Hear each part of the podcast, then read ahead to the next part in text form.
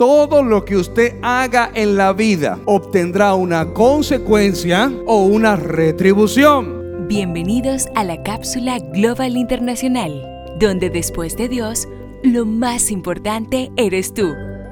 No hay justo desamparado. Salmo 37, 25 dice, yo he sido joven y envejecido, pero no he visto a un justo desamparado, ni a sus descendientes que mendiguen Y esto se le conoce como la ley de la causa y efecto. Todos conocemos esta ley, lo vimos en el colegio, en la universidad. Toda causa produce un efecto y todo efecto es producido por una causa. Esta ley es una ley de vida que también se le conoce como la ley de la consecuencia o la ley de la retribución. Todo lo que usted haga en la vida obtendrá una consecuencia o una retribución. Todo. Usted puede ser ateo si usted quiere y aún así es una ley universal que se cumple en cualquier persona, crea o no crea en Dios. Es una ley la ley de la consecuencia o la ley de la retribución. Todo lo que usted haga, la Biblia le llama la ley de la siembra y la cosecha. Todo lo que usted siembre, eso va a cosechar. En otras palabras, todo lo que hacemos tiene una consecuencia o una retribución. Y este salmo es un ejemplo de esta ley, el cual es una promesa para los justos, pero para activar esta promesa es necesario que cada individuo atraviese un proceso para lograr ser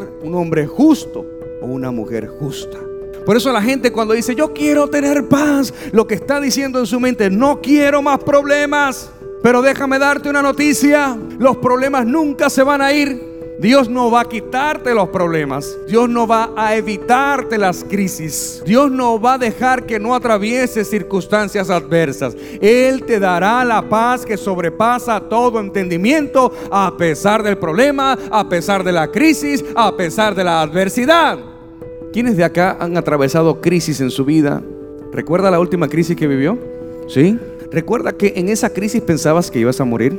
Y ahora estás aquí sentada y sentada Mírate, Dios no te abandonó, nunca te desamparó, jamás te quitó su cobertura. Siempre estuvo y estará allí contigo. Cuando vives la verdad, no hay espacio para la mentira, no hay espacio para el engaño, no hay espacio para las artimañas ni para la manipulación. Una persona justa vive en la verdad.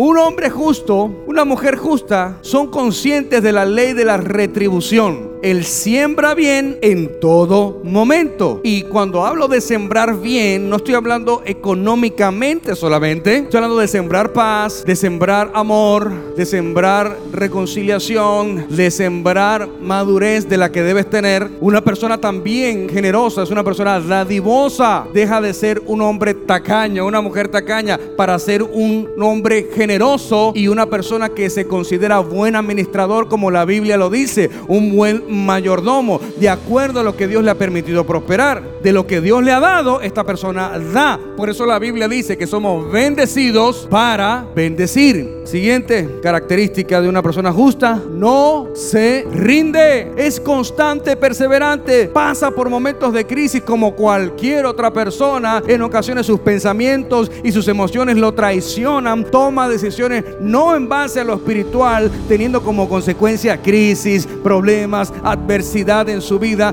pero deja a un lado el orgullo, reconoce su error y vuelve y se levanta, reconoce su falta y vuelve y se levanta, no deja que el remordimiento, la culpa, el resentimiento, la falta de perdón lo detenga, sino que vuelve y se levanta. Salmo 34, 10 lo dice, los leoncillos necesitan y tienen hambre, pero los que buscan a Jehová no tendrán falta de ningún bien. Por eso en medio de toda situación o etapa en la vida, Dios siempre pondrá los medios para que usted tenga la provisión que necesite.